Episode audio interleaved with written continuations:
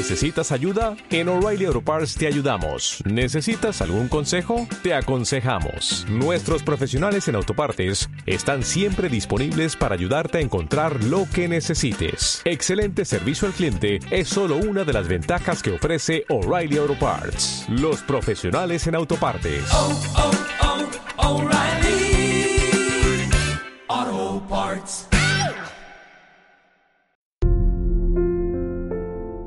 Estás escuchando Buscadores de Respuestas Autismo TEA. Un matrimonio con una hija con autismo o TEA, trastorno del espectro autista, te explica a través de audios y en un lenguaje claro y sencillo sus vivencias y experiencias. También reflexionan sobre temas de actualidad y de interés sobre dicho colectivo. Un canal de podcast creado por Miguel y Ana e inspirado en su hija Daniela. Puedes visitar su página web y disfrutar de los episodios desde cualquier dispositivo y accediendo a la plataforma de podcast que prefieras. Encontrarás el enlace al final de la descripción de este episodio. Allí te explicamos todo acerca del canal y cuál es nuestro objetivo. También puedes seguirnos en redes sociales como Twitter o Instagram. Te damos la bienvenida a un nuevo episodio del canal. Empezamos. Autismo. ¿Aceptamos las familias consejos fácilmente? Hola, buscadores. Hoy queremos reflexionar contigo sobre un tema que nos afecta a todos. Tarde o temprano, alguien nos ofrece un consejo o somos nosotros los que lo buscamos o incluso los que ofrecemos dicho consejo a otras familias. Y lo buscamos porque necesitamos ayuda, estamos perdidos, porque no entendemos algo sobre algún tema relacionado con el autismo, buscamos una segunda opinión o simplemente porque buscamos respuestas a nuestras dudas o preguntas. A todos nos han dicho alguna vez eso de ¿Has probado esta terapia o esta medicación con tu hijo o hija TEA? ¿Qué sabes de esta nueva terapia novedosa? Parece que los resultados son increíbles. ¿Conoces a tal o cual profesional? Te lo recomiendo deberíamos diferenciar entre lo que serían consejos, buenos o malos, y lo que son simplemente comentarios. Aunque sabemos que hacerlo puede resultar difícil a veces. La gente puede hacer comentarios sobre el diagnóstico de nuestro hijo o hija, sobre lo que es el autismo o el TEA, ser condescendiente, darles pena, incluso darnos el pésame por tener un hijo o hija así. Es una guerra perdida. No malgastes tus fuerzas dándote contra un muro o predicando en el desierto. Centra todas tus energías o las pocas que te queden en tu hijo o hija, en atenderlo en su evolución, etc. De hecho, te adelantamos que trataremos dichos comentarios sobre el TEA en nuestro próximo episodio. Pero como familiares de personas con TEA, ¿somos buenos o malos recibiendo consejos? ¿Les hacemos caso? ¿Los ignoramos? ¿Somos orgullosos y pensamos que nadie nos puede enseñar nada o dar lecciones, entre comillas, sobre las necesidades de nuestro hijo o hija TEA? ¿Somos de los que pensamos ¿qué sabrán otros? Somos de los que pensamos que es mejor equivocarnos que escuchar prestando realmente atención y considerar la opinión de personas que tienen muchísima más experiencia que nosotros en el mundo TEA o que lo han vivido de forma más intensa. ¿Somos de los que pensamos que solo los profesionales nos darán opiniones válidas o consejos útiles y descartamos los de otras personas? ¿Somos de los que despreciamos la opinión de otros padres o madres por miedo a que nos tachen a nosotros de malos padres o madres? ¿Por miedo a que piensen que no sabemos criar a nuestros hijos o hijas TEA? El que estés escuchando este podcast ya te incluye automáticamente en el grupo de aquellos padres y madres que tienen la mente abierta y que están receptivos a dichos consejos, reflexiones o experiencias de vida de otras personas que han vivido algo similar a lo que ahora estarás viviendo tú. Pero nosotros ya nos preguntamos hace tiempo, ¿cómo es posible que teniendo tantísima información a nuestro alcance hoy día, en Internet sobre todo, exista todavía tantísima desinformación entre las familias de personas con TEA? ¿Qué nos pasa realmente a las familias para que muchos sigamos tan perdidos? Aunque antes de darte la respuesta para todas estas preguntas, basada en nuestra experiencia, deberíamos considerar, por ejemplo, lo siguiente. ¿Qué persona nos da el consejo? ¿Tiene experiencia en autismo, por ejemplo? ¿Es fiable dicha fuente para dar consejos? ¿Nos fiamos de esa persona?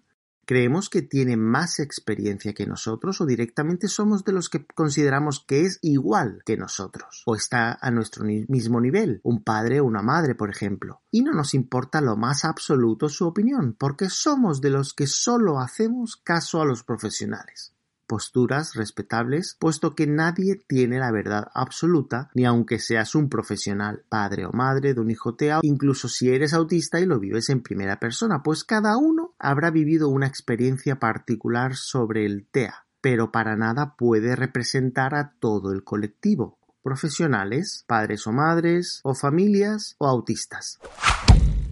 Y si lo pensamos realmente, ¿quién es nadie para aconsejar nada? ¿Conoce esa persona que nos ofrece su consejo todas nuestras circunstancias, contexto familiar, creencias, economía, etcétera? Nuestras limitaciones. ¿Cómo es realmente nuestro hijo o hija TEA? Esto es especialmente evidente ahora con la aparición de las redes sociales, ya que no todo lo que se cuenta en ellas es verdad. El aparentar, el llevar vidas paralelas llenas de aparente felicidad, el ser más que el otro, el creerse en la posesión de la verdad absoluta, el ego, el protagonismo, las envidias, todo esto está presente con más fuerza incluso en las redes sociales que en la vida real, pues muchas veces dichas conductas se amparan en el anonimato. Así que nosotros hace tiempo que entendimos que lo máximo a lo que podemos aspirar es a contar cada uno nuestra verdad o nuestra experiencia sin más expectativas que otras personas podrán compartir o no, con la que cada uno puede tener puntos en común o sentirse identificado o identificada. Por eso incorporamos a nuestros podcasts testimonios de otras experiencias, otras realidades, para quedarnos con la esencia de dicho testimonio o de dicho consejo e intentar aplicarlo al caso particular de nuestro hijo o hija TEA. Muchas gracias de nuevo a todos los que habéis colaborado enviándonos vuestro testimonio a nuestro mail. También deberemos analizar las necesidades que tengamos, porque también es cierto que nos cruzaremos con personas que nos ofrecerán consejos gratuitamente, sin pedírselos. Es por esto que precisamente tendremos que huir de los consejos de personas que, aunque bien intencionados, no tiene experiencia ninguna en el TEA y no sabe cómo son nuestras vidas las necesidades de nuestros hijos e hijas, y dichos consejos más que ayudarnos pueden tener el efecto contrario y nos pueden confundir y desviar de nuestro objetivo. Mucho cuidado. Es muy fácil dar consejos u opinar sin saber sobre un tema. Ojo, esto también debemos aplicarlo y permítenos que insistamos a los consejos o recomendaciones que vienen de profesionales, entre comillas, con ninguna o muy poca experiencia en autismo. Quizás estos serían los consejos o recomendaciones más peligrosas, puesto que se presupone que tienen una preparación o especialización, pues son una autoridad médica. El tener un diagnóstico de autismo suele ser la excusa perfecta para muchos malos profesionales para achacarle todo al TEA y no investigar dolencias ni hacer caso en absoluto a sus progenitores. Por último, tenemos los consejos interesados, aquellos que buscan un interés económico, venderte algo, terapias, un tipo de medicación, un tratamiento experimental o novedoso, una pócima curativa del autismo, suplementos vitamínicos de todo tipo, etc. Entonces te preguntarás, ¿Cómo podemos diferenciar un buen consejo de un mal consejo? Al final, según nuestra propia experiencia, te diremos que la respuesta a todas estas preguntas la encontrarás cuando consigas tener criterio propio. Así de simple. Cuando no cambies de opinión continuamente. Cuando dudes, incluso de lo que te contamos nosotros. Cuando no te dejes llevar y contrastes la información cuando no seas fácilmente manipulable, cuando no estés dispuesto o dispuesta a pagar por lo que sea, forzado por la desesperación o por la angustia cuando no delegues en, exceso en otras personas a las que tu hijo o hija tea no les importa tanto como te debería importar a ti. Y te preguntarás, ¿cómo consigo tener criterio propio? ¿Qué significa eso? Pues lo que significa es que hasta que no logremos tener una opinión bien formada, con buenos argumentos a favor o en contra de cualquier aspecto que afecte a nuestro hijo o hija TEA, no podremos tomar buenas decisiones.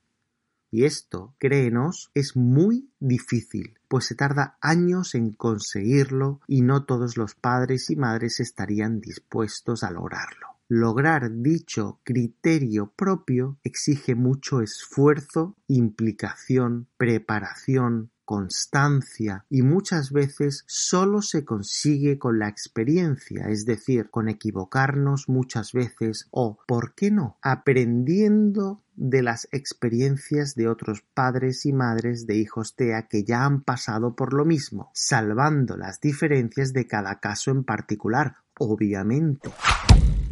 Pero, ¿por qué despreciamos dicha experiencia? ¿Es por un tema de orgullo, de ego, ¿No crees que nos ahorraríamos muchísimo tiempo y mucho sufrimiento si no repetimos los errores que ya han cometido otras familias con sus hijos o hijas TEA? ¿Por qué la historia se repite? ¿Por qué vemos continuamente a familias repetir los mismos errores una y otra vez? ¿Es que no hemos aprendido absolutamente nada en esta era de la comunicación en la que nos encontramos? Pues parece que no. No te negaremos que también tendrá mucho que ver con el que estés más o menos abierto a recibir consejos si ya has superado el duelo o no. Nos referimos al duelo por el que todos pasamos tras haber recibido el diagnóstico TEA de nuestro hijo o hija, y que trataremos en un episodio aparte, pues es un tema complejo. Dependiendo de en qué fase del duelo nos encontremos, pues así estaremos más receptivos o no a los consejos ajenos, vengan de quien vengan profesionales, otros padres o madres, familiares, etc. E igual ahora estás pensando, pero ¿cómo? ¿Estáis criminalizando a los padres? ¿Es que somos los únicos culpables? ¿Cómo os atrevéis? Para nada, no nos malinterpretes. No se trata de buscar culpables, sino de actuar y ponerse en marcha. Se trata de dejar de buscar excusas o culpar a otros, se trata de que reflexionemos juntos para intentar sacar conclusiones, para evolucionar, para cambiar a mejor. Tan solo te diremos que te desengañes, que cuanto antes entiendas que lo que nosotros no hagamos por nuestros hijos TEA no lo va a hacer nadie. La evolución de tu hijo o hija depende de esto que te decimos, algo tan simple y tan complicado al mismo tiempo y nosotros te lo regalamos, totalmente gratis. No te cobramos dinero para revelarte esta gran verdad. Que no te engañen. Se trata de un esfuerzo conjunto de todos, profesionales de todos los ámbitos junto con las familias, todos a una. Pero la última responsabilidad la tenemos nosotros, los padres y madres, como sus tutores legales. Nosotros debemos tirar del carro, nadie más. Y esto, te guste o no, es una verdad objetiva e indiscutible. Y es por ello por lo que tenemos que implicarnos al máximo y tener criterio. Además, somos las familias las que vivimos el TEA las 24 horas del día, los 7 días a la semana, solo nosotros. Ejemplos sobre esto que te comentamos son aquellos que te venden que el autismo de tu hijo viene provocado por la dieta. Es decir, que si le quitas el gluten y la lactosa, pues tu hijo se curará del autismo. Y claro, nosotros queremos lo mejor para nuestro hijo y caemos en la trampa. Compramos dicha verdad absoluta junto con los suplementos vitamínicos, acudimos a carísimas consultas, etc. Todo carísimo, y alguien se enriquece de nuestra desesperación y falta de criterio. Tu hijo o hija mejora al quitarle el gluten y la lactosa porque tiene intolerancia a ellos, pero tanto si tiene autismo como si no, y por eso mejora su conducta. Con el autismo se nace y se muere. A día de hoy no existe cura y como mucho aspiraremos a minimizar sus síntomas a base de mucho esfuerzo, trabajo, constancia y terapia. No existen terapias milagrosas, es todo mentira. También lo es tomar pócimas milagrosas que aseguran acabar con el autismo. Es cierto que las familias nos enfrentamos a una serie de condicionantes o aspectos muy importantes que hacen que tengamos mayor o menor éxito en nuestra labor al aceptar consejos y ponerlos en práctica. Serían los siguientes, entre otros. Aspecto económico. Cuando la discapacidad llama a tu puerta, el dinero suele facilitar las cosas, pues más dinero es sinónimo de más recursos. Como ya hemos comentado varias veces, la discapacidad es un gran negocio. Es más, el gasto en terapias es tan grande que suele decirse que sería equivalente a tener una segunda hipoteca. Si no tienes medios económicos suficientes, pues no los tienes. Sería injusto hacernos sangre por no tener más dinero, aunque esto suele compensarse con la red de apoyo familiar, que trataremos más adelante se echan de menos asociaciones que sean realmente solidarias y que guíen y asesoren gratuitamente a dichas familias sin recursos.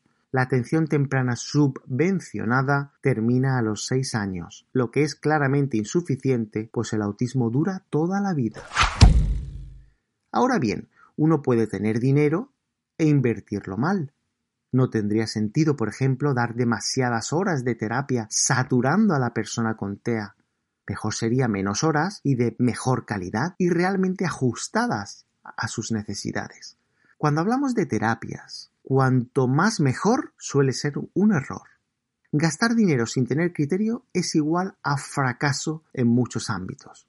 Cosa distinta es que nos dé igual gastarlo y aliviemos nuestra conciencia de esta forma, gastando dinero aunque no sirva de nada. Prioridades es uno de los aspectos más importantes. Nosotros diríamos que el que más. ¿Por qué? Pues porque agudizarás el ingenio para implicarte al máximo y darle a tu hijo o hija TEA la atención que necesita o hasta donde tú puedas llegar, hasta tu máximo. Sacarás el tiempo de donde sea. Sacrificarás determinados lujos o cosas materiales para lograrlo y lo harás porque no te pesa hacerlo por tu hijo o hija tea, porque estás convencido o convencida que es lo correcto. O igual harás todo lo contrario, porque tus prioridades sean otras y considerarás que unas terapias de calidad no son importantes.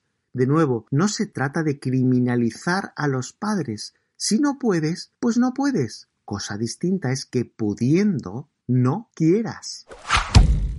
¿Qué tipo de padres o abuelos de una persona con TEA seríamos si teniendo medios económicos negáramos esa ayuda, ese refuerzo, ese apoyo, esas terapias que sabemos que la persona con TEA necesita y de la que puede depender su evolución, autonomía futura, etc.? ¿Existe obligación de ayudar, de contribuir? Por supuesto que no. Cada persona hará con su dinero lo que estime oportuno.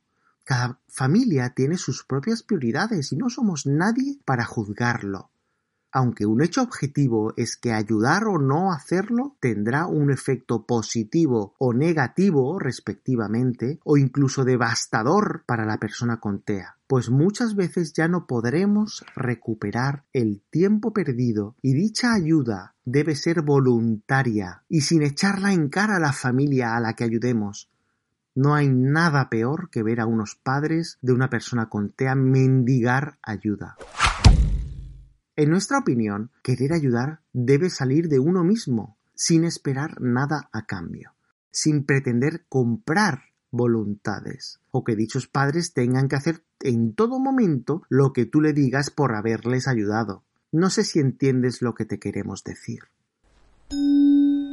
Falta de tiempo. Las vidas frenéticas que llevamos hoy día no nos dejan tiempo para atender o implicarnos al máximo con nuestros hijos de enfrentarnos al TEA, que forma parte de ellos, de su esencia, de conocerlos mejor, y por eso delegamos excesivamente en familiares, profesionales, etc., con lo que corremos el riesgo de perder el contacto con la realidad. De no saber cuáles son las necesidades reales de nuestro hijo o hija o incluso de nuestra pareja, en la que igual delegamos injustamente todo el peso de enfrentarse al TEA en solitario, mientras nosotros nos refugiamos en el trabajo, por ejemplo. Cada uno tenemos nuestra cuota de responsabilidad y no deberíamos escondernos o ignorarla. Cansancio o saturación. El tener un hijo o hija TEA nos lleva a la extenuación porque requiere muchísima atención y no olvidemos que, como ya hemos comentado, son dependientes en mayor o menor grado se pueden volver extremadamente intensos y obsesivos con determinados temas o conductas y llevarnos hasta el límite de nuestra paciencia como cuidadores. Es por esto que nosotros también podemos llegar a saturarnos, hasta el punto que algunos cuidadores no quieren oír hablar del autismo o del TEA, porque ya están saturados y desbordados con su realidad diaria y actúan como si el TEA o el autismo no existiese hasta el punto de querer borrarlo de sus vidas o buscar otro diagnóstico alternativo que no tenga un estigma social o la connotación negativa que tiene el autismo hoy día. Nosotros solemos decir que los padres con hijos o hijas TEA no vivimos, sino sobrevivimos. Red de apoyo. Es extremadamente importante para aliviar los estragos que el TEA produce en los cuidadores, Normalmente uno de los padres tiene que dejar de trabajar para convertirse en cuidador de por vida. Y si quiere seguir trabajando porque los gastos familiares son muchos y es totalmente necesario, pues no será posible sin ayuda familiar. El desconectar durante algunas horas para recargar pilas o retomar la relación de pareja es extremadamente importante para muchísimos padres y madres de personas con TEA, que suele pasar a un segundo o tercer plano y suele hablarse muy poco de la importancia de dicha red de apoyo, pues los cuidadores siempre nos encontramos en tensión y eso provoca un envejecimiento prematuro debido al estrés oxidativo que provoca dicha situación y que solo personas que lo han sufrido pueden hacerse a una idea de lo que se experimenta y las consecuencias nefastas para la salud. Implicación ya lo hemos tratado anteriormente, pero un buen resumen sería una familia implicada logrará un mayor avance y evolución en la persona con TEA que tenga la suerte de formar parte de ella. La clave para el avance y evolución de nuestros hijos TEA en muchísimas ocasiones somos sus padres y madres. Si nosotros cambiamos el chip, a ellos les facilitamos el que puedan llegar a su máximo potencial, el que sea en cada caso. Esto parece una tontería, pero es extremadamente importante que lo tengas claro. Esfuerzo conjunto. Si aceptas nuestro consejo, las familias o padres o madres deberemos estar formados, informados, implicados y activos, y deberíamos ser la prolongación de los terapeutas y profesionales que atienden a nuestros hijos TEA durante el resto de horas que no se encuentran en terapia.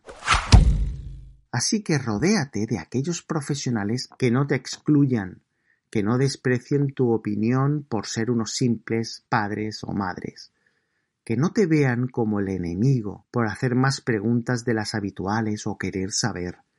Quédate con aquellos profesionales humildes y sinceros, que te admiten abiertamente que no lo saben todo, pero que juntos lograréis encontrar la respuesta. Quédate con aquellos profesionales que te dan instrucciones detalladas o pautas para que continúes con la terapia en casa y no piensan que les quieres quitar el trabajo o que lo tuyo es intrusismo y que solo ellos o ellas tienen la clave y que son imprescindibles. Y si quieres que avancen más, pues le tendrás que pagar más a dichos profesionales, entre comillas. Nuestros hijos e hijas TEA, nos guste o no, por lo general son dependientes. Y nosotros, sus padres y madres, somos su motor. Si nosotros no funcionamos, si estamos bloqueados o gripados, ellos jamás avanzarán y se estancarán. Métete esto en la cabeza y te ahorrarás muchísimo tiempo y dinero. Para concluir te diremos que enfrentarse al autismo es extremadamente duro, aunque no todo el mundo esté dispuesto a admitirlo. El autismo de una forma u otra nos pasa factura y admitir que necesitamos ayuda o que no sabemos, entre comillas, cómo actuar arriesgándonos a que erróneamente nos puedan tachar de malos padres y madres es también muy duro. Es por ello que es muy habitual que se empleen mecanismos de defensa para aliviar dicha situación, siendo el más habitual el dulcificar la realidad. Esto es extremadamente peligroso e irresponsable, aunque hay que decir que suele tener muchísimo éxito, pues aunque somos conscientes que los discursos realistas como el nuestro, no son populares y generan rechazo, es entendible que uno siempre creerá antes a aquel o aquella que nos pinte el autismo como una realidad maravillosa y de color de rosa, o incluso que lo mezcle con la religión y lo califique de una bendición o de que las personas con TEA son ángeles. Estos mecanismos de defensa chocan de lleno con lo que nos dice la ciencia, el autismo es mayormente genético, como ya sabrás si has oído el episodio 9 del canal, y es para toda la vida. Intentemos cada uno sobrellevarlo de la mejor manera posible, y si alguien no te hace caso, o ignora tus consejos, o no quiere ver, aunque por tu experiencia tú lo veas claramente, o piensa distinto de la manera que sea, pues debemos seguir adelante y no quedarnos ahí anclados, frustrados. Nuestra vida sigue y la de nuestro hijo o hija Tea también.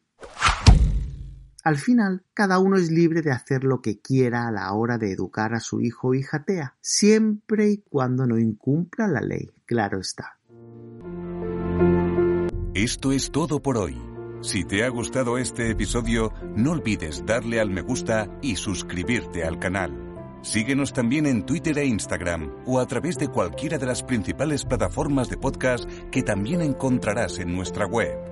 No olvides seguir enviándonos a nuestro email tus dudas, sugerencias, comentarios constructivos y temas que te gustaría tratásemos en próximos episodios. Mil gracias por apoyarnos, por apoyar al colectivo con autismo y por dar difusión al canal Buscadores de Respuestas Autismo TEA. Te esperamos en el próximo episodio. Fuerza y ánimo.